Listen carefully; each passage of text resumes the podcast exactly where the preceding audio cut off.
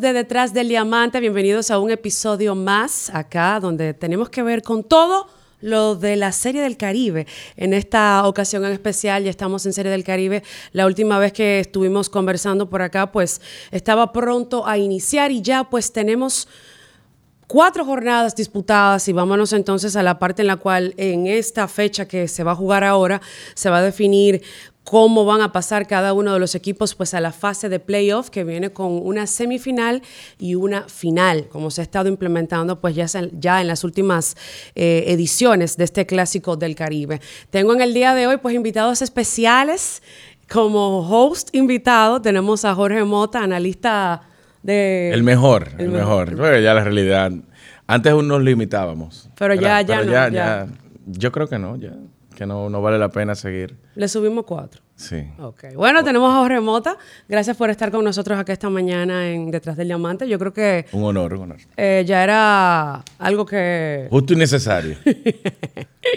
y también, señores, vamos a hablar de Serie del Caribe y hoy es especial porque tenemos un invitado especial, además de ti, Jorge. Sí, lo acepto. Ok, está bien. Tenemos con nosotros al dirigente de los gigantes del Cibao y el equipo que representa a la República Dominicana en esta Serie del Caribe Santo Domingo 2022, Luis Urueta, mejor conocido como Pipe. Pipe, bienvenido a Detrás del Diamante también. Gracias, gracias por la invitación y nada, aquí para compartir y hablar un poco de la Serie del Caribe y hablar del béisbol y de lo que ustedes quieran.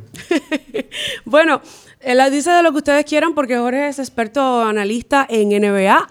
Pero vamos a empezar entonces hablando de la Serie del Caribe Santo Domingo 2022, una edición que yo quiero escuchar la, opinión de, ustedes dos en ese tema que a mí en lo personal me ha dejado gratamente sorprendida con el nivel de organización, el nivel, el nivel de entrega y cómo el público ha apoyado eh, este, este torneo. De hecho, se ha visto muy vistoso el público eh, cómo ha estado asistiendo, cómo ha estado apoyando el, espectáculo como tal, no solamente en el aspecto beisbolístico, sino lo que estamos viendo en el terreno, las luces, la animación, como el fanático no se quiere ir del estadio. A veces yo llego al estadio previo al juego Dominicana y yo veo que en el FanFest la gente que acaba de ganar o perder no se quiere ir, está ahí disfrutando el espectáculo. A mí me llama mucho la atención, para escuchar luego la opinión de Pipe al respecto, me llama mucho la atención los colores que se están viendo dentro y fuera del estadio. Eh, queda muy claro, eh, por razones obvias, que se está jugando en República Dominicana, pero los organizadores han tenido la oportunidad de darle calidez a cada uno de los países que están involucrados en estas ediciones de la Serie del Caribe. Recuerden que hay equipos que no pertenecen a la Confederación sí. Y están jugando y están jugando a un gran nivel. Nadie esperaba después de las primeras jornadas que un equipo como Puerto Rico, que es uno de los más emblemáticos en Serie de Caribe, esté jugando de la manera en como lo está haciendo y prácticamente al borde de la, de la eliminación.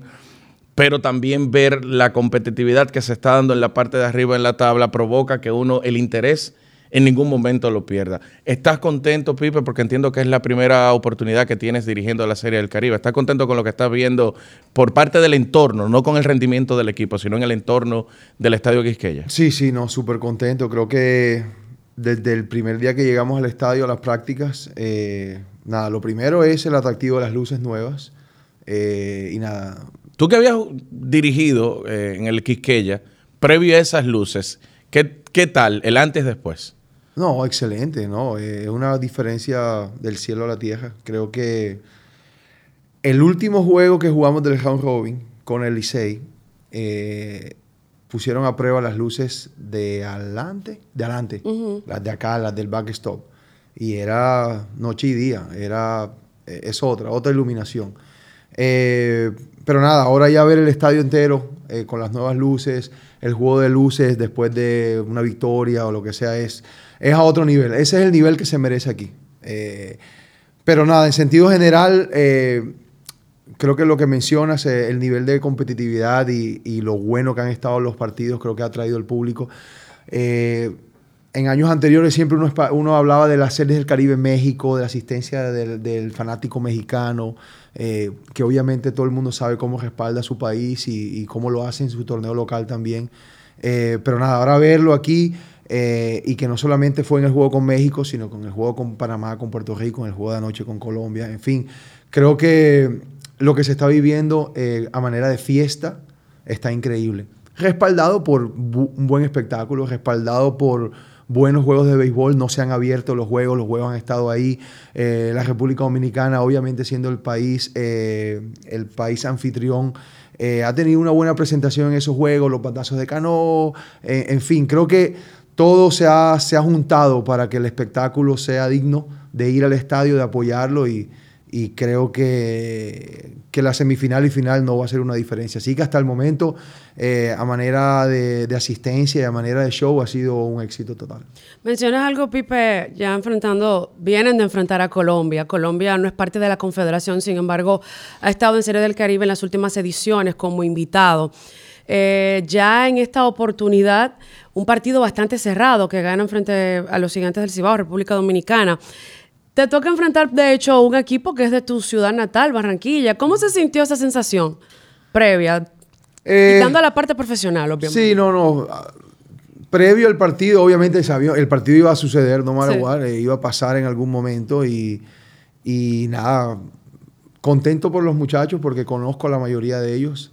Eh, contento, contento por el país porque tienen una presencia en Ser el Caribe y obviamente también contento porque porque están teniendo un tremendo torneo, independientemente de que sean un rival o no.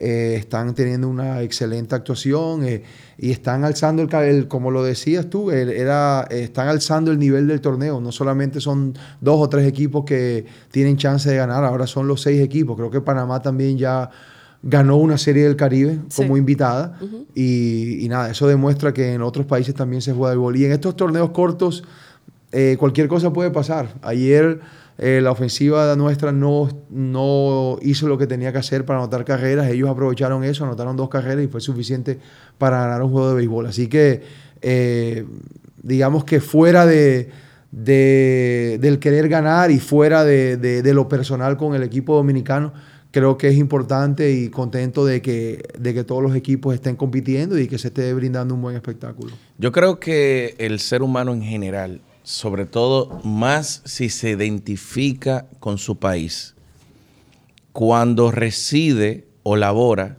en aguas extranjeras y escucha su himno, lo siente en el corazón. ¿Qué sentiste tú ayer cuando escuchaste el himno? Lo canté, lo canté. Tú sabes que lo canté. Eh, y es irónico porque los tres días anteriores no había salido el himno porque no estaba seguro uno está acostumbrado aquí en la Lidón que el, el, himno se canta cuando el equipo sale del terreno, sí. ¿verdad?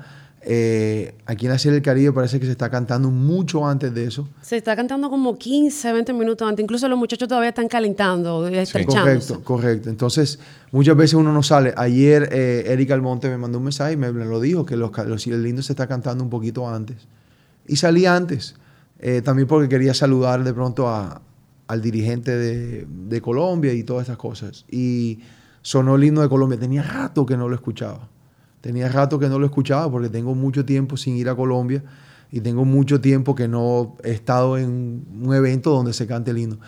Y nada, lo canté y creo que se me engrifaron los pelos, ¿me entiendes? Estaba yo bien emotivo porque estaba escuchando las notas del himno de mi país eh, en una serie del Caribe y yo estaba ahí presente. Así que fue, fue bien emotivo y, y nada, sentí algo eh, por mi país, pero ya cuando dicen Playboy, lo tuyo es ganar y es tu trabajo, ¿no? Claro, claro, claro. ¿Te gusta, siguiendo con Colombia, el, el juego está reciente, eh, llegan como invitados a la Serie del Caribe en las últimas ediciones.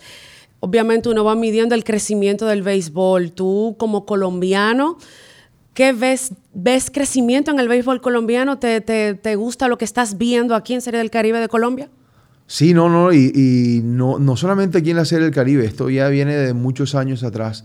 Eh, el problema, o digamos no el problema, pero eh, lo que falta es seguir masificando el juego y que, y que la cantidad de jugadores siga aumentando. Pero en cuanto al nivel y dentro de lo que cabe, dentro de lo que hay, eh, hay jugadores eh, hay una buena organización eh, en torneos locales, eh, jugadores de ligas menores que están haciendo cosas buenas eh, en sus respectivas ligas, eh, torneos internacionales, que esto que los panamericanos, que las eliminatorias al, a las olimpiadas, que suramericanos, todo ese tipo de, inclusive en el clásico, cuando sí, sí. estuvimos en el clásico hace ya, ya que cinco o seis años. Sí, casi seis años. nada, creo que van por un buen camino y dentro de poco Colombia no debe ser un invitado a la Serie del Caribe, debe ser parte de la Serie del Caribe. ¿Y por qué no ser eh, anfitrión de una Serie del Caribe? Contamos con un tremendo estadio en Barranquilla eh, y creo que se lo merecen. Así que eh, yo creo que eso ayuda al béisbol latino en general. No solamente va a ser la República Dominicana, Venezuela, México, Puerto Rico, sino que también países como Colombia también sigan contribuyendo y sirvan, sigan alimentando el béisbol de grandes ligas. Tuviste la oportunidad para llegar aquí a este punto de ser dirigente en la Serie del Caribe. Tuviste la oportunidad de, ganar eh, tu primer campeonato en la Liga Dominicana de Béisbol como dirigente. Tengo entendido que ya habías ganado con los Tigres del Licey como coach de banca. Vamos bien. Vamos bien. Cuando se acaba el torneo, me imagino que es una pregunta obligada y que te han hecho en diferentes eh, plataformas, pero como estamos en esta tribuna y yo mismo quiero saber la respuesta, ¿Tú sentías que lograste un cometido? O sea, ¿tú sentiste que el año pasado faltó algo que se logró en esta temporada? Sí, claro. Eh, lo, que pasa es que, lo que pasa es que yo no pienso en mí como algo personal. No, no lo veo así. Eh, y la gente me dice, no, que eh, que habéis perdido tres finales y por fin ganaste, pero es que no soy yo, eh, es un equipo, ¿me entiendes? Y no se trata de mí, no se trata de lo que yo sienta. Obviamente uno se expresa y uno habla lo que uno piensa en lo personal, pero al final del día se trata del equipo. Digamos que yo sentí que lo que empezó el año pasado y que no pudimos lograr como equipo, este año lo logramos como equipo, como grupo. Eh, no solamente yo, sino Jesús Mejía y el grupo de operaciones. Eh, eh, Alfredo Rizek y su vicepresidencia, eh, los jugadores que llegaron, los Ronald Guzmán, que era la primera vez que jugaba en el equipo, todo, todo, este grupo nuevo que llegó desde el año pasado, logramos terminar lo que no se hizo el año pasado. y nada, contento por eso, ¿no? Porque, porque quedó ese sabor amargo de que tuvimos un excelente torneo, de que pasamos por un año COVID y estuvimos afuera por dos, semanas, llegamos a una semifinal, pasamos a la final, ganamos los ganamos tres juegos, estábamos a ley de un partido y no pudimos completarlo. Y ahora lograrlo creo que era satisfactorio y era, se sentía bien. Eh, sobre todo por el nivel del torneo, sobre todo por la calidad de los jugadores que estaban participando en este torneo y porque la Serie del Caribe iba a ser aquí en República Dominicana. Yo, antes de escuchar la pregunta de Natacha, me intriga ahora, elaborando tu comentario, se me se me ocurre preguntarte, ¿qué jugador crees tú que dio un paso adelante con relación al torneo anterior para los gigantes? Wow, eh, es una, buena pregunta, eh, porque yo creo que no fue uno solo, creo que fueron muchos. Wow, mira, Siri, con todo y que tuvo un inicio un poco lento cuando llegó, porque se, se incorporó un poquito tarde, porque estaba en la serie mundial Creo que le faltaba eso. Con este equipo ya había ganado como refuerzo eh, en, las estrellas, pero hacerlo con su equipo, el equipo que le dio la oportunidad de jugar eh, béisbol invernal fue importante para él y, creo que fue determinante. Un jugador electrizante. Eh, hace unos días comentaba que el mejor pelotero para mí de la Lidom era Junior Lake porque es un jugador consistente, un jugador que por muchos años ha estado aquí, un jugador que te contribuye eh, en muchos aspectos del juego. Pero creo ¿Por qué que no está con ustedes ahora en la Serie del Caribe? Eh, creo que no, no, no tenía el espacio en este equipo de pronto. Eh, un equipo que estaba conformado con un núcleo de jugadores y entendíamos que la química del equipo y lo que el equipo significaba estaba bien como estaba. Eh, no por talento ni por, ni por lo que podía contribuir, sino yo, yo diría que por cómo estaba conformado este equipo. En duda, lo del talento y lo que pueda Sí, no, para nada. Eh, pero volviendo al tema de Siri, Siri puede ser ese jugador en un futuro. Todavía está joven, le quedan 10, 15, 20 años de béisbol en este, en este béisbol. Eh, y creo que lo electrizante y lo, las herramientas que tiene José Siri son únicas. No las tiene ningún otro jugador en esta liga. Eh, por eso te menciono a Siri. Hansel también un jugador que ha jugado mucho en, este, en esta liga. Eh, se había ausentado unas, las últimas dos, tres temporadas, si no me equivoco. Pero volver ahora y ganar con su equipo nuevamente creo que también fue súper importante. Y a eso contribúyele, agrégale a Marcelo Zuna, a Kelvin Gutiérrez, eh, a, Ronald Guzmán, que no lo había hecho, pero no pudo estar, pero al final estuvo y fue parte del equipo. Y, en fin, no, creo que es un, grupo de jugadores que hicieron parte de esto y que, y que merecían ganar.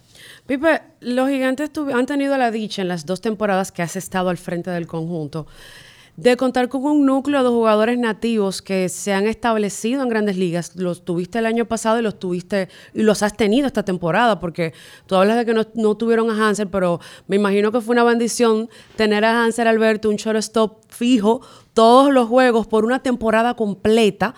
Tener a un José Sirí, tener a Kelvin Gutiérrez y Marcelo Zuna, que tiene que ser el factor que cambia todo, tener jugadores nativos que te jugaron prácticamente la mayoría la temporada completa y muchos de ellos establecidos en grandes ligas. Un talento que o juntar un grupo así no se da todo el tiempo.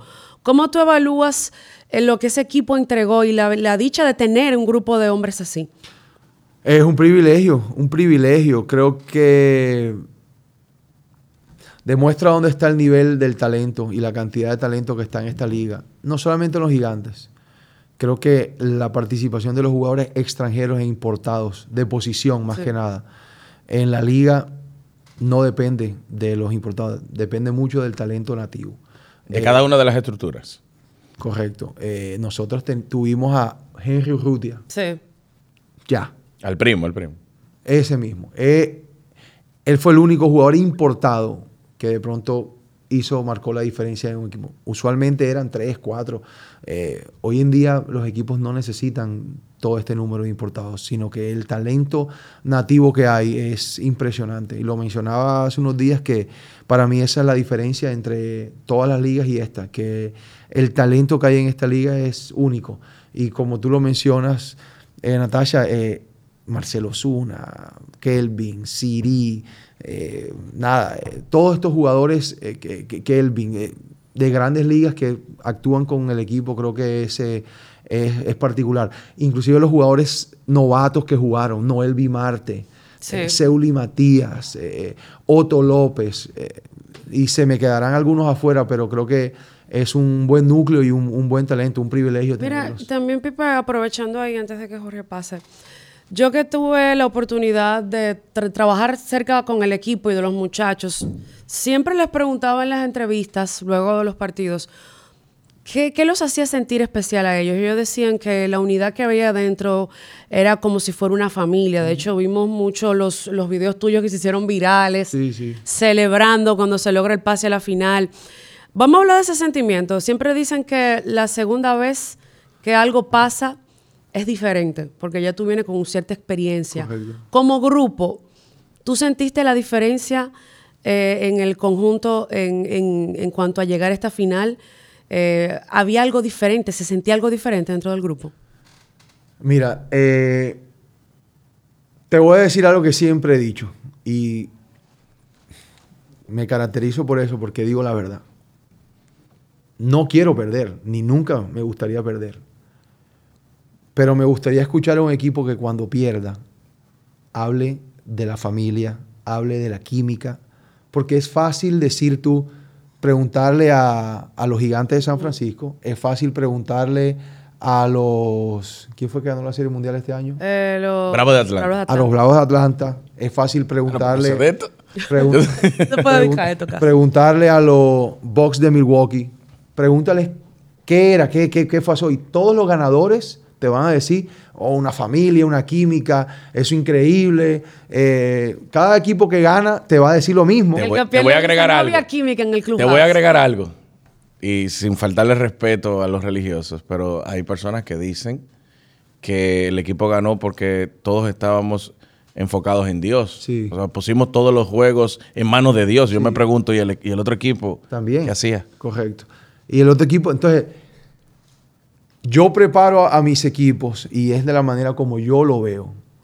A que ganes o pierdas, también va a haber buena química, también debe haber química, también debe haber una familiaridad, también debe haber un buen ambiente. A que ganes o pierdas un juego, a que te ponches o a que des un honrón, siempre debe haber lo mismo y la misma armonía. Y, ok, ganamos, Y es fácil decirlo porque ganamos. Pero el año pasado cuando perdimos, fue igual. Y lo dije y, lo, y lo, me gustaría seguir diciéndolo siempre, porque esa es la realidad, ese es el secreto, en mi opinión. Mantener siempre un buen ambiente, ganes o pierdas. Ayer perdimos con Colombia y bien por ellos, ganaron. Y se le quita uno la gorra y le da respeto al que ganó. Y seguimos. Y el Clujado prende la música enseguida y vámonos y a seguir disfrutando del juego.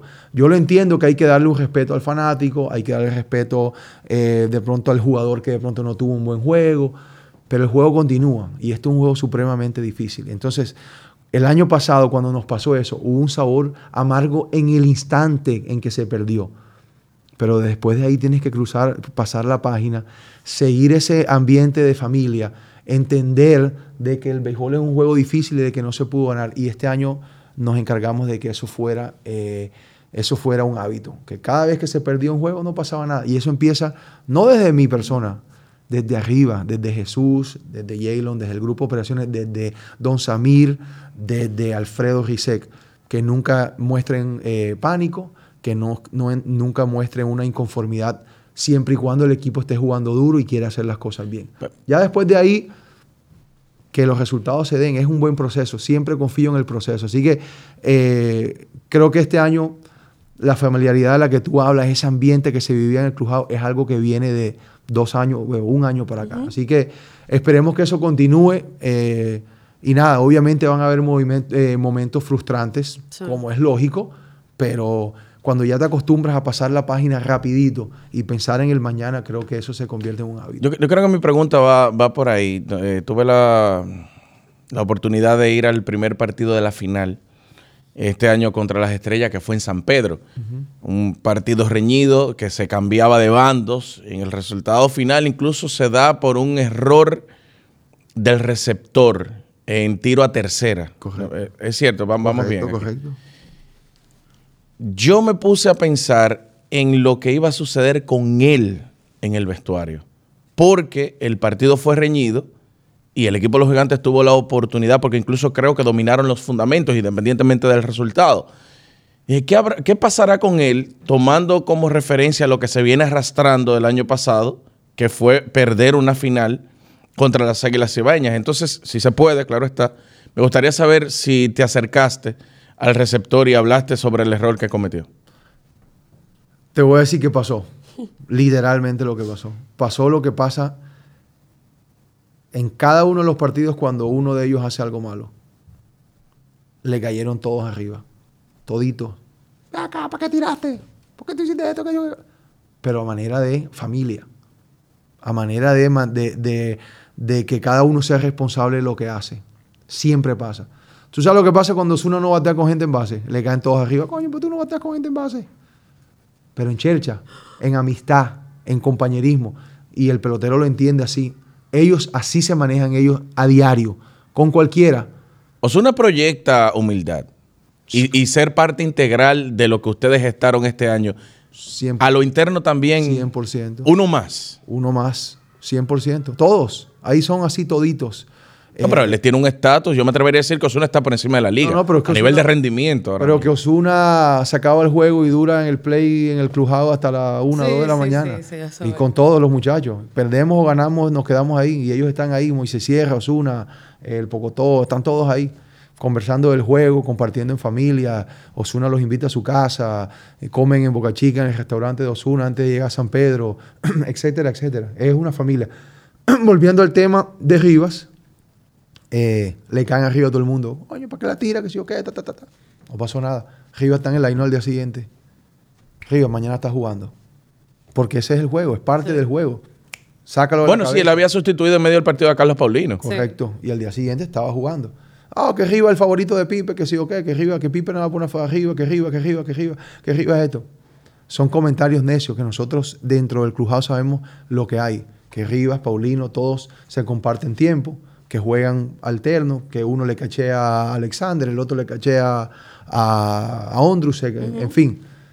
Eso es lo que pasa ahí adentro. Eso que es un momento duro para el jugador, obviamente, claro que lo es, porque botó una bola y entró, entró una carrera, pero los compañeros le hacen ver de que uno, por qué hizo el error, Dos, que es parte del juego y que mañana hay otra oportunidad. Después le mando yo un mensaje y hablo con él y le dejo saber que es más fácil decirlo que sentirlo. Oye, loco, olvídate de eso, ya pasó, que sí o qué. Eso es fácil decirlo, pero tienes que decírselo de corazón. Oye, le dije yo, mira, nadie va a dormir como tú. Tú vas a pasar una noche fatal, pero tranquilo que aquí estamos para ti, vamos para encima, mañana estás jugando, mañana es otro juego y ya pasó. No, y, un- y un trayecto difícil porque había que retornar de San Francisco, de San Pedro a San Francisco. Es durísimo. Eso es, en béisbol eso es indescriptible, indescriptible. Pero cuando tienes un equipo detrás que te vaquea y que te dice, oye, dale para adelante, tranquilo, ya pasó, ya pasó. Coño, ¿para qué tiraste la bola? Pero ya pasó. Entonces ya tú lo coges como un poquito más, coño, estos tipos están conmigo. Estos son mis hermanos y vamos para encima. Ya. Pipe, eh, esta temporada siempre se habla de que es bueno tener mucho talento y a veces te, te trae, algunos pensarían que te traería problemas porque tú tienes que darle juego a toditos. Sin embargo, tú durante la temporada lograste que todo el mundo estuviera contento porque le dabas titularidad. Me llega la pregunta porque la temporada entera manejaste Rivas un día, Paulino otro. Rivas un día en la receptoría, Paulino otro. Y el talento nunca está de más porque de alguna forma u otra siempre aparece una lesión, aparece algo que al final tú dices, qué bueno que tenía todo eso porque pude resolver. ¿Cómo fue para ti manejar el personal durante la temporada, sabiendo que había tanto talento y todo el mundo queriendo jugar? No es fácil, no es fácil. Y no te puedo, no te puedo mentir que de vez en cuando existe el jugador que te demuestra inconformismo y va donde ti y te dice, hey, ajá, ¿y yo? ¿Cuándo es mi momento? O sea, para que, y perdón que te interrumpa, tú tenías Valdespín y Valdespín cogía su turno de emergente feliz. Correcto. Entonces, es un trabajo eh, diario de comunicación, de hablar con ellos, de entender, de, de explicarles el rol, del por qué lo estás haciendo. eh, y muchas veces también complacerlos con algo, porque este juego es mental. Sí. Y tienes que mantener a todo el mundo mentalmente eh, bien. Mantener a, mantener a todo el mundo Enfocado. mentalmente sana, una, una- una mentalidad sana. Sí. Eh, que de pronto hoy no le tocaría jugar a X jugador porque de pronto el macheo con el lanzador no es el correcto. Pero tienes que hacerlo para que su estado mental esté bien y para que puedas sacarle provecho más adelante. ¿Me entiendes? Sí. Entonces, eso fue lo que nos encargamos. Ahora, es fácil hacerlo cuando todos pueden contribuir. Y que yo diga hoy, por ejemplo, ayer Henry Rutia no jugó Sí. se le dio un día de descanso, ¿verdad? Pero jugó Juan, jugó Guzmán, Sí. jugó el mismo Lembo, Moisés Sierra. Hoy de pronto no juegue Guzmán, entonces hoy Primicia, ¿eh? juega Primicia. Urrutia. ¿Me entiendes? Eh, lo que te quiero decir es que es fácil hacerlo cuando tienes las piezas. Es un poquito más difícil haciendo, hacerlo cuando los que te están entrando a jugar no te hacen el trabajo. Ahí te diría yo, wow, se hace un poquito más difícil. Pero cuando tú sabes que vas a estar cubierto y cuando tú sabes que del primero al noveno, wow, ahí hay, hay carreras ahí. Se te hace un, poco más fácil. Pipe, tú eres una persona joven y- y que tiene ya mucha experiencia en, en el mundo del béisbol.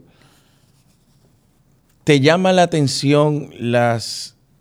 o, o no, no, no si te llama la atención, la pregunta la voy a reformular. ¿Tú eres pro estadísticas de última generación? Eh, las considero muchísimo. Te lo Claro. digo porque ahora acabas de hacer comentarios de, por ejemplo, ayer no jugó X, hoy posiblemente juegue Y. ¿Esas decisiones las tomas íntegramente tú como dirigente o te apoyas con un departamento que hoy en día está trabajando en todas las organizaciones, que es el de manejo de estadísticas de última generación? Sí, sí, las utilizo, claro. Eh, es un sinnúmero de factores que ayudan a tomar una decisión y la estadística y la analítica lo es también. Eh, en esta liga un poquito menos, O sea, es de menos impacto. un poquito menos, porque, porque las estadísticas de donde las estás absorbiendo, una, muchas veces no son de la liga, dos, son de diferentes niveles, jugadores AAA, jugadores AA, jugadores liga independiente, jugadores grandes ligas. Entonces Hay no, que homogenizar. sí, no, se, no se machean bien porque vienen de diferentes ligas y de diferentes niveles. Eh, tres, porque el factor mental en esta liga juega un factor determinante. Eh, los jugadores piensan totalmente Que no se ven las analíticas. que no se ven las analíticas. Entonces, te digo que sí, porque es lo primero donde uno va. Y te digo que no, porque después dices, ok, este tipo le batea bien a los zurdos. Y te pones a pensar, ¿pero a qué zurdos? Porque el tipo lo que jugó fue Liga Independiente, jugó en México, donde los zurdos son zurditos. No un zurdo como este que está lanzando. Está lanzando Génesis Cabrera, por mencionar un nombre. Zurdo, o Raimi Guduán, zurdo de nivel de grandes ligas. Y está bateando, no sé quién decirte, está bateando Rainer Rosario, un bateador de Liga Mexicana. Tiene buenos números contra los zurdos En México. en México. No contra Raimi Guduán, ni contra Génesis Cabrera. Vamos arriba. Vamos a dejarle a Génesis Cabrera, vamos a dejarle a Raimi Guduán. Porque no se machean. La estadística te dice una cosa, pero no te dice quién. No te dice contra quién. O Robinson Cano es puliador. Ok. Pero en esta liga de pronto Robinson se deja de puliar y le da la bola por el otro lado. Porque Robinson ya es un veterano que sabe dirigir la bola por donde él quiera. Cosas así. Ha sido agradable tenerlo en la Serie del Caribe. Increíble, increíble, increíble. No conocía a Robinson de esa manera personal. Tengo la oportunidad de ahora estar con él un poquito más tiempo, compartir, comunicarme con él y verlo jugar del lado uno, del lado de uno. Sí. Con Y te- agrado. Verlo jugar con agrado. Wow, y te das cuenta cómo los años no, no vienen solos, ¿no? Y la experiencia eh, es un team player, es un tipo que juega para ganar. Y me lo dijo, le digo, oye, yo juego para ganar. Y las jugadas y las decisiones que él toma en los juegos son para ganar, no son, no son decisiones eh, egoístas ni personales. No tira una bola cuando no la tiene que tirar porque entiende de que no va a ser conveniente para el resultado del partido. Le da la bola para el otro lado cuando tiene que hacerlo porque el jonrón no vale la pena. O no, no es que no valga la pena, pero no lo no amerita. No es el norte No amerita, eh, no amerita arriesgarse Ah. a hacer un swing largo cuando puede hacer otra cosa que puede contribuir más. Coge una base por bola cuando la tiene que coger. Corre las bases de una buena manera. En, en- en- en fin, no, el tipo sabe lo que es ganar. ¿Cómo se ha adherido al grupo, al Clubhouse? Tremendo, tremendo. Eh, creo que este clubhouse es fácil de, de absorber y de recibir a, a jugadores nuevos. Lo hicimos desde el round robin, la final, Serie del Caribe. Y se ha hecho, se ha hecho bastante bien porque, como te digo, son veteranos que quieren ganar eh, y que no les importa tanto el ego personal, sino que quieren ganar. Y whatever it takes, lo que, lo que se necesite para ellos ganar, ellos lo van a hacer. Y si es tratar bien a sus compañeros, tratar bien a la gente que llega a ayudar, ellos lo, lo hacen. Tú hablas de que Colombia ganó anoche. Lo menciono porque había una racha hasta el partido de anoche de partidos para equipos de República Dominicana ganados de manera consecutiva. Viene desde la Serie del Caribe, ganaron los Toros. Las Águilas también mantuvieron esa racha, los Gigantes hasta el día de ayer. ¿Cómo se sintió el Clubhouse? ¿Había ¿Se sintieron mal porque se perdió esa racha o lo vieron como un partido más que se perdió? Eh, tú sabes que hoy en día, para mí, en mi opinión, Sí.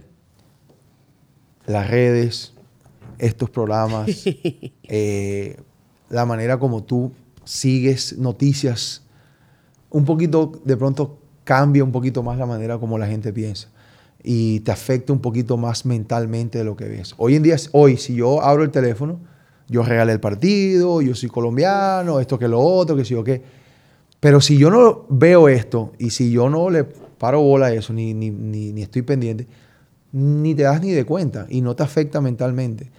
Para mí todas estas rachas, todas estas cosas son más que estadísticas y cosas que la gente sigue, más que la realidad de la que, un, de la que el pelotero vive. El pelotero no, eso no, no, no, no, ni le va ni le viene. Eh, Sí, perdimos, ok. Sí, claro. Perdimos el juego, la importancia de perder el juego, pero no de lo que venía atrás, que era una racha, que era esto, que Pipe era el manager de Colombia, que Pipe que esto, que... Eso son cosas que son más para el fanático que para el mismo jugador. El jugador simplemente se siente mal de haber perdido un juego que quizá de pronto te daba un 4 y 0 y te ponía de pronto en una mejor posición para clasificar de primero, tener una localía, el home club en la semifinal, pero hasta ahí. Ya de resto pasas la página y vamos para adelante. Y el orgullo de pronto un poquito de que de que se perdió con Colombia, coño, hay que ganarle a Colombia, estos esos juegos que hay que ganarlo, pero hasta ahí. Eh, entienden también que cualquier equipo puede ganar un juego y que esos, esos contrarios como Panamá, Colombia, lo que sea, tienen igual de chance de ganar que nosotros. ¿Qué es más absurdo para ti? Si te ponen a elegir uno de los dos, quizás los dos sea igual de absurdo, pero si te ponen a elegir entre uno u otro, ¿qué es más absurdo? ¿Pipe se dejó ganar porque es colombiano o Pipe se dejó ganar del Licey porque él es liceísta? ¿Qué es más absurdo para ti? O Pipe se dejó ganar de los dos son absurdos. los dos son súper absurdos. Eh, pero más del... Te lo digo porque yo lo escuché en Lidón. Eh, Pipe se dejó ganar del Licey porque él se debe al Licey. Porque él quería que el Licey llegara a la final. Correcto. En medio del round robin estoy hablando, en un momento tú sabes, que la tenía muy difícil el Licey. ¿Tú sabes qué es lo más absurdo? No, realmente no. Lo más absurdo es pensar que un dirigente o un coach o lo que sea tenga el poder de decirle a un equipo que pierda o de poner piezas en un juego para perder un partido. No sucede mucho. No, no sucede. Eh, es difícil. ¿Qué quiere que le diga a Osuna? Osuna, come en primera y tercera. Ahora viene la situación. Pónchate. Oh. No, no sucede. Eh, no existe. No existe. Llegó el momento que estábamos esperando. Lo tenemos donde queríamos. Ahora ponchate. Sí, exacto. No, no, existe el juego. O, los gigantes, eh, o perdón, sí, los gigantes se dejaron ganar el año pasado dos juegos de las Águilas para llevar el juego, la serie a siete juegos. Y entonces de esa manera la liga le ingresara más dinero y hubiese más... Eh, no existe, eso no, no existe en el juego. Este año parece que no llegaron a un acuerdo porque se acabó en cinco. Exacto, A menos que haya manos oscuras que estén en cuestiones de apuestas o algo así. Pero de resto, no existe. Pipe se dejó ganar. Yo, yo, yo, yo lancé. O yo bateaba. O yo. No. O Osuna se va a dejar. Yo creo que un juego como el béisbol, ese tipo de conjetura es más difícil porque es que Total. son tantas cosas diferentes en el juego que, conchale, para tú controlar todo eso, tiene que ser. Total. No, y que, y que es un deporte tan lleno de estadísticas individuales que... Es el deporte colectivo más individual. Que, es correcto. Y que te pagan por esas estadísticas individuales. Te pagan por ponche, te pagan por ganar, te pagan por hit, por jonjón, por empujadas, por bases robadas, por jugadas, por, por ser buen defensor. Entonces, si tú sacrificas eso, estás, estás perjudicando tu propia carrera. En el fútbol es diferente. En el fútbol. ¿Pero y qué sabes tú de fútbol? O muchísimo. Más de lo que tú crees. Más que, más que tú de baloncesto. ¿Qué? Estas son palabras serias. ah, pero ya se acabó el palabras serias. Yo sé que no, porque yo no sabía. eh, entonces, en el fútbol o en el baloncesto, hey, vamos a jugar media máquina hoy. Fácil. Déjalo penetrar. Penetra y no pasó nada. Simplemente, pero yo poncharme, dar, dar mi turno ya no está bateando 2.80, sino está bateando 2.50 o 2.40 o 2.30 o poncharme más veces. O sea un pitcher y deja que me den palo y que la efectividad se me ponga en vez de tenerla en 3, tenerla en 5. O, entonces las, las, las estadísticas individuales se ven afectadas si te pones disque a regalar un partido. En el béisbol nadie regala nada. Ni nadie tampoco sale a jugar más duro con un equipo que otro. Sale a jugar igual, porque son tus estadísticas. Y dicho sea de paso, por eso es que un, un equipo puede ser Puede, jugar Colombia contra los Bravos de Atlanta. Que si Colombia tiene un buen pitcher en la lomita y domina a los Bravos, ganó. Independientemente de quién eran los otros nueve o los otros ocho que estaban detrás de ese. Nos pasó contra Holanda, contra Países Bajos. ¿Ya? En un clásico. Total. Y sobre todo en estos, sobre todo en estos torneitos cortos, que es un solo partido. Ahora, si tú me estás hablando de una temporada, yo te voy a decir, oye, no chance. No chance. Pero en estos torneos cortos, donde un partido lo gana cualquiera, cualquier cosa puede pasar. Por eso todos los días hay que salir con toda, tratar de ganar el juego sin menospreciar a ningún rival. Tú hablas del torneo corto, ser el Caribe es un reto en ese sentido, porque no hay un solo día de descanso. Te complica el asunto del manejo del picheo, el bullpen, que brazos descansar, que si vamos a esperar que el abridor pues tire lo más que pueda para poder ver cómo hacemos rejuego con los brazos que tengo en el bullpen. Tu primera experiencia en Serie del Caribe, como has mencionado, ¿cómo has visto, qué te ha sorprendido más gratamente y negativamente? Eh, ¿En cuanto a lo deportivo o en general? En general. En general, que me ha sorprendido gratamente, lo hablamos al inicio del show, eh, es el show como tal de la Serie del Caribe y la, el apoyo que ha tenido la fanaticada dominicana a la Serie del Caribe. Que no, en años anteriores, al parecer no era siempre así, siempre era México. ¿Tú crees que, que beneficia con eso del apoyo de la fanaticada el hecho de que haya ganado un equipo como los gigantes? Que ya tú como liceísta, tú como aguilucho, tú como escogidista, quizás tú dices, oye, yo no tengo nada en contra de ese equipo, vamos a apoyarlo. Para mí fue la manera como se ganó y el equipo que se conformó. Creo que los gigantes se pusieron de moda, el selfie se puso de moda, Marcelo Zuna, eh, Hansel Alberto, Urrutia, o sea, era un equipo divertido de ver, porque es un equipo que se caracteriza por batear. Sí. Y el bateo es lo que trae gente al, al estadio. Sí, sí. A la gente le gusta la ofensiva. La Grande Liga hoy en día quieren que el juego sea un poco más divertido en cuanto a la ofensiva. Porque eso es lo que le gusta a la gente, el jonrón, los batazos largos, Siri corriendo de primera pajón. Eso es lo que divierte a un fanático.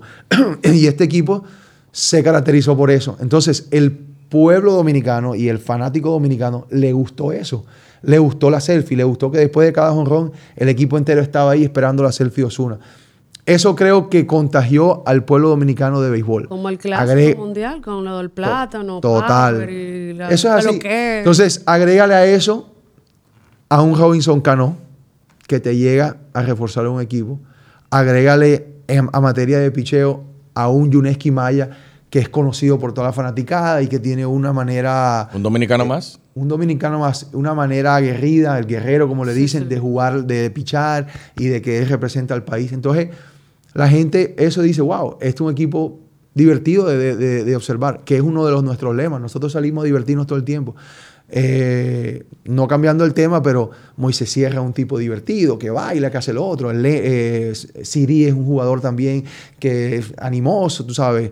Eh, lo de Osuna, todo. Entonces, cuando tienes eso, la gente dice, wow, déjame ir a ver esta vaina, que es, un, buen, un, bu- un buen platillo, un buen plato para ir a ver. Eh, eso me ha sorprendido y eso es lo que me ha gustado de la Serie del Caribe, que el apoyo ha sido increíble. Me encanta que Joel López está Sí. eh, animando. Para mí, en mis años del Licey, era de las cosas que me gustaba, era Joel López, ya no lo había visto hace unos cuantos años que no estaba, pero regresar, verlo eh, animando un público nuevamente, que las banderas, que esto, que lo otro.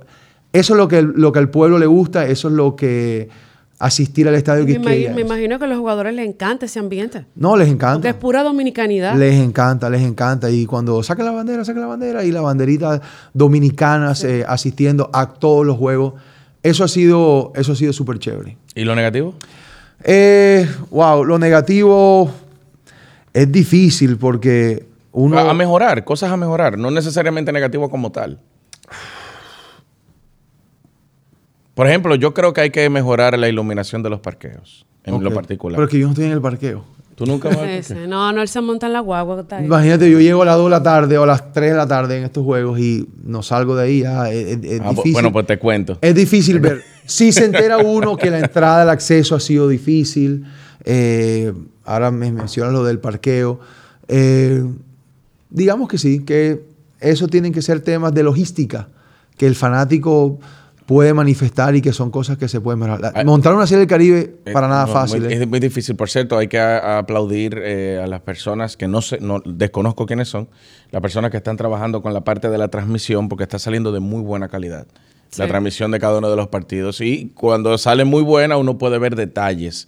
Mencionabas a Marcelo Zuna, a José Sirí y a otros peloteros de tu equipo como sinónimo de diversión. ¿Crees que al béisbol le falta diversión? Yo creo que es cuestión de dejarlos que se diviertan. Eso es lo que yo creo. Eh, creo que el béisbol está cambiando poco a poco. Eh, se está dando un poquito más de libertad para que el jugador se divierta sin faltarle respeto al juego.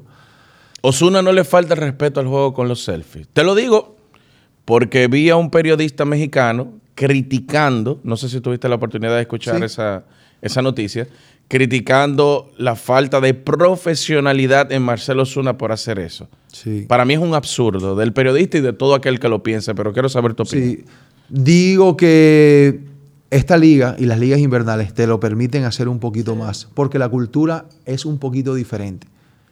Pero el fanático americano y el béisbol en general, creo que eso le hace falta un poco.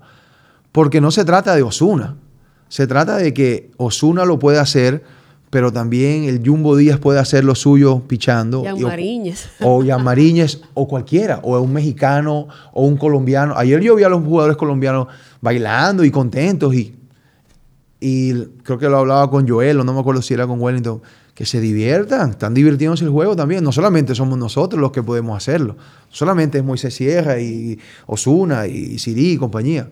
Todos lo pueden hacer, siempre y cuando no se salga de contexto y sea algo eh, vulgar, una, eh, digamos que faltándole respeto al contrario, dos, eh, pero en sentido general, creo que la diversión del juego y que estos muchachos demuestren la, la pasión y, y lo divertido que puede ser el espectáculo, no tiene nada de malo. Marcelo hace también en grandes ligas, Sí. y también hace su selfie.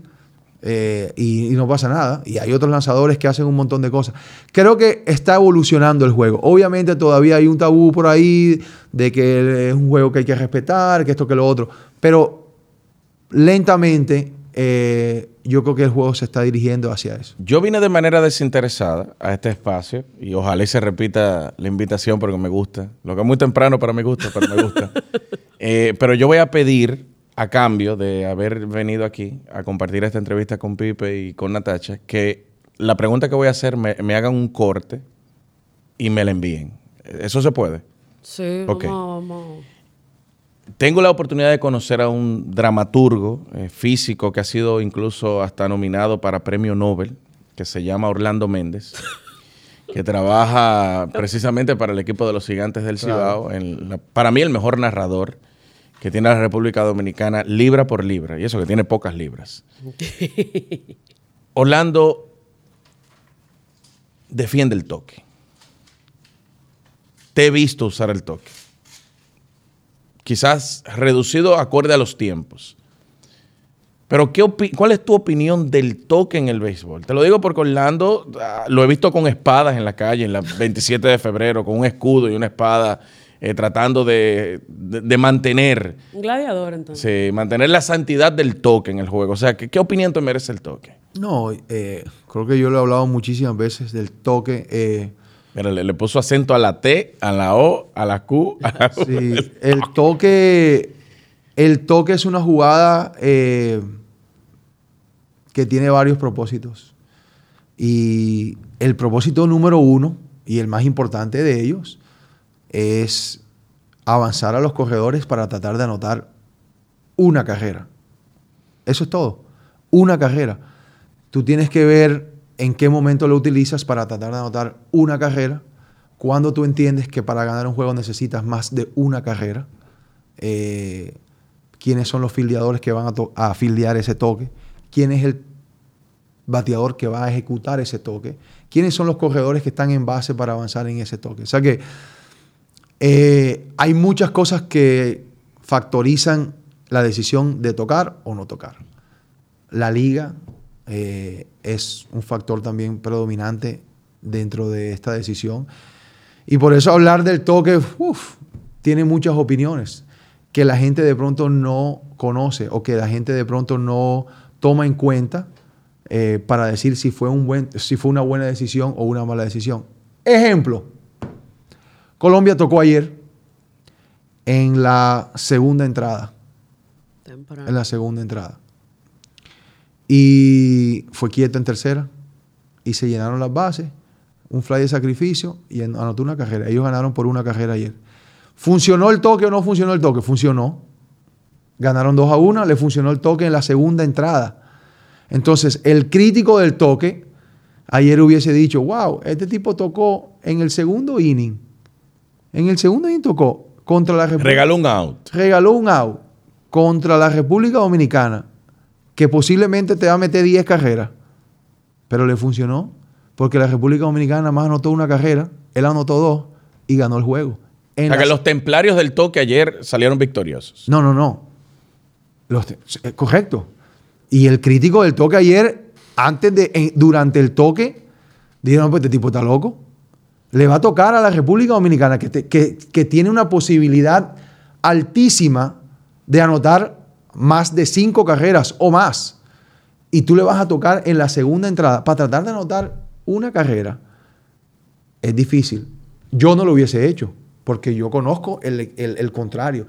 Yo entiendo que en ese momento yo quiero anotar más de una carrera. Quiero anotar dos, tres, cuatro, cinco, porque la ofensiva de la República Dominicana necesita ese carreraje. Pero él tuvo su feeling, él entendía que él podía ganar con dos carreras o con una más y lo ganó. O sea que la decisión del toque de él fue acertada a manera de lo que él visualizó. Cada quien tiene su visualización del partido y él lo visualizó y lo preparó de esa manera. ¿Qué pudo pensar él? Él pudo pensar, tú sabes una cosa, en este torneo mi equipo predomina el picheo. Mi ofensiva no es tan buena o mi ofensiva de pronto contra el picheo de, de Dominicana no tiene tanto chance. Déjame yo anotar una carrera ahora para tratar de tener- tomar ventaja y ponerle la presión al otro equipo. Y lo logró. ¿verdad? Lo logró. Entonces, eso es lo que, eh, eh, esa es mi opinión del toque. El toque es una jugada de acuerdo al feeling del manager, de lo que él está viendo y de lo que él puede predecir que va a pasar en el partido. Punto. No hay, no hay eh, una decisión correcta o incorrecta. Es simplemente el resultado de lo que pasa va a determinar si, la gente- si la gente dice fue un buen toque o fue un mal toque. Eso es todo. El, la- el grupo anti-toque tuvo que tirarse el juego entero ayer para darse cuenta que, que, que su opinión quizás no fue la Yo tuve la misma oportunidad de hacerlo. Primera y segunda. Venía a batar Moisés Sierra y no toqué la bola. Porque en mi opinión, yo estaba esperando un rally, como lo hemos hecho en los últimos partidos, Sí. que hemos hecho unos buenos rallies de dos, de tres carreras en entradas. Creo que lo, lo habíamos hecho en la séptima, en los tres primeros partidos. Ayer no lo hicimos. Pero yo, mi feeling del juego era ese. Vamos a darle, vamos a dejarlos que baten. Aparte de, aparte de, que si yo tocaba la bola ahí, venía a batear entonces la cola del line-up, que no es una cola, porque todo el mundo lo puede hacer, Sí. pero de pronto es una, eh, un, un- un- un turno un poquito más, eh, por decirlo así, un poquito más vulnerable. Con la primera desocupada, viene Ronald Guzmán, pueden caminar a Ronald Guzmán para picharle arriba, para que arriba de pronto bate por un doble play y acaban de eso. Yo preferí, le aposté un poco más en ese momento, le aposté más a anotar más de una carrera. A lo que vienes viendo partido tras Correcto, partido. ya, eso es todo. Así que, como te digo, es el feeling del dirigente de lo que él ve. Tienes una boleta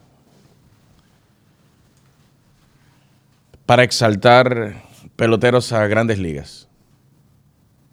¿Pondrías a Barry Bonds y a Roger Clemens, que acaban de salir de la boleta, Yo sí. por sus vínculos con los esteroides? ¿Tú lo hubieses puesto? Sí. Yo sí. Entiendo que lo que hizo Barry Bonds es único. Eh, hablo más de Barry Bonds que de Clemens. ¿Por, ¿por qué?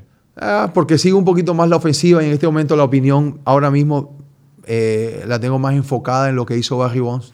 Mm, sé lo que ha hecho Clemens y también seguramente No. lo merece. Eh, pero yo creo que si, para escuchar tu opinión, Sí. yo creo que si nosotros vemos a Barry Bonds como uno de los mejores eh, peloteros de la historia, o bateadores de la historia, hay que pensar de manera similar de Roger Clemens, que tuvo Sí, a sí. finales de los 80 una década, una carrera impresionante, desahuciado por los Medias Rojas de Boston en un momento Total. determinado. Fue a los Azulejos de Toronto, dos triples coronas. Total. A los Yankees extiende su carrera, se va a Houston, vuelve, vuelve de nuevo a, a los Yankees. Y eso que Algo eres- brutal. Y eso que eres un seguidor de baloncesto, ¿eh? Me, me avi- me avisa cuando sigues la pelota. No, no, no. Bueno, no, no sigo la pelota por, por lo que veníamos hablando en, en intimidad. O sea, yo gano dinero hablando de baloncesto. Yo trato de ganar y de pensar en eso, pero realmente Roger Clemens No, no, no. fue un lanzador excepcional. No, y que te hablo, que te estoy hablando de Barry Bonds porque y Clemens entra en la misma en, en cuanto a numeritos se refiere. Pero la pregunta no es por numeritos, ¿verdad? ¿A ti No, te pero- gusta más el la, la ofensiva en la parte del béisbol? Sí, sí, obviamente, porque fui bateador y porque uno, el- como te digo, el fanático del béisbol, la ofensiva es algo, wow. Me imagino que en un Pero, momento determinado para tu mamá, entre Barry Bonds y tú, se iba contigo. seguro. Sí. Pero que te digo que la pregunta no va encaminada a los numeritos que pusieron ellos. Porque lógico no es eso. Por eso, Ambos merecen. 100%. Es por lo otro. Y la opinión que yo le tengo al respecto es que eh, todo, hay, hay, hay muchos casos eh, en esa época que todos estos, todos estos eh, errores que ellos cometieron fueron parte de la época del juego. ¿Me entiendes? Y, y competían también con gente de pronto también que hacía lo mismo, ¿no? Sí. y que tienen sus méritos.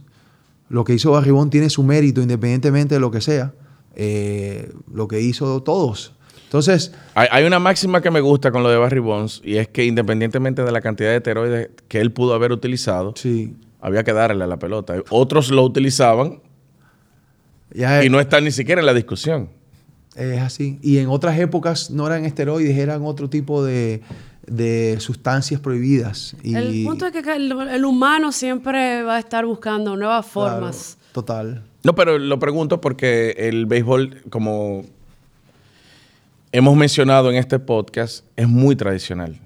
Y, hoy, y para muestra un botón, dos de los mejores peloteros de la historia, Roger Clemens y Barry Bonds, hoy en día están fuera del Salón de la Fama por romper eh, o por fal- faltarle a la tradición.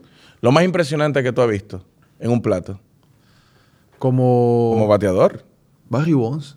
Es lo más impresionante. Pero tú no, tú no estabas en Grandes Ligas cuando Barry Bonds. Ah, pero lo seguía por televisión. No, no, yo te digo en persona, en persona. en persona. O sea, bueno, bueno, como tú trabajas, para el que no lo sepa, Pipe eh, trabaja con la Arizona Sí. Diamondbacks como coach de banca en grandes ligas. Entonces, lo que me, me hablaste, me gustó como me hablaste de Robinson Cano.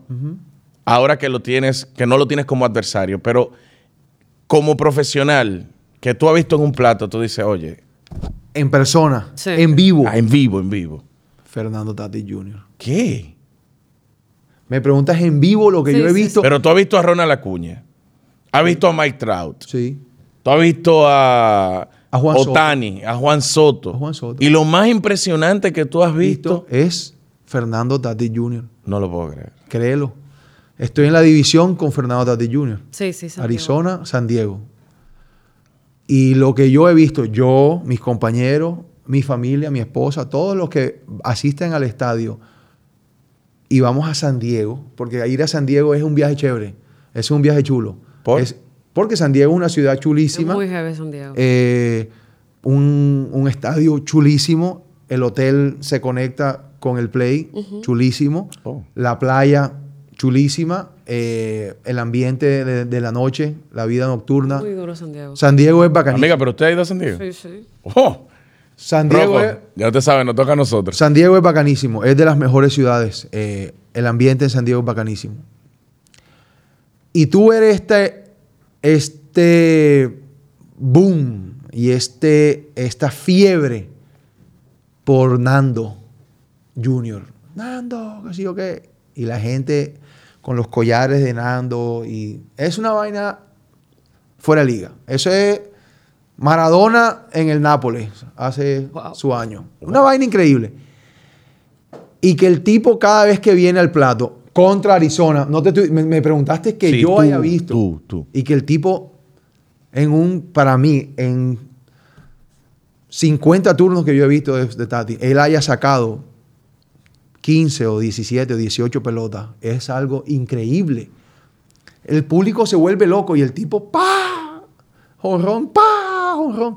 Es una vaina fuera de liga. Yo, yo, yo no lo creía, yo no lo creo. Yo digo, wow, loco, pero eso es honrón que viene. Es más, hay un video, hay un video en MLB The Show que el preview del video es sale Fernando dando unos, unos palos y en uno de esos de esos videos es contra Arizona y salgo yo al fondo por allá salgo yo anotando algo así y veo yo digo no pues esto es increíble otra vez, otra vez de hombre es, es, no. es increíble es lo que Fernando Tati Jr. ha hecho contra nosotros y que yo haya visto en persona es increíble Eh, la última fue la última fue el equipo estaba ya de San Diego se, se cayó un momento feo Sí, después del partido. de- y él estaba fuera, él estaba lesionado con, un- Sí, sí. con una lesión del hombro. Del hombro. Y regresó en una serie contra Arizona.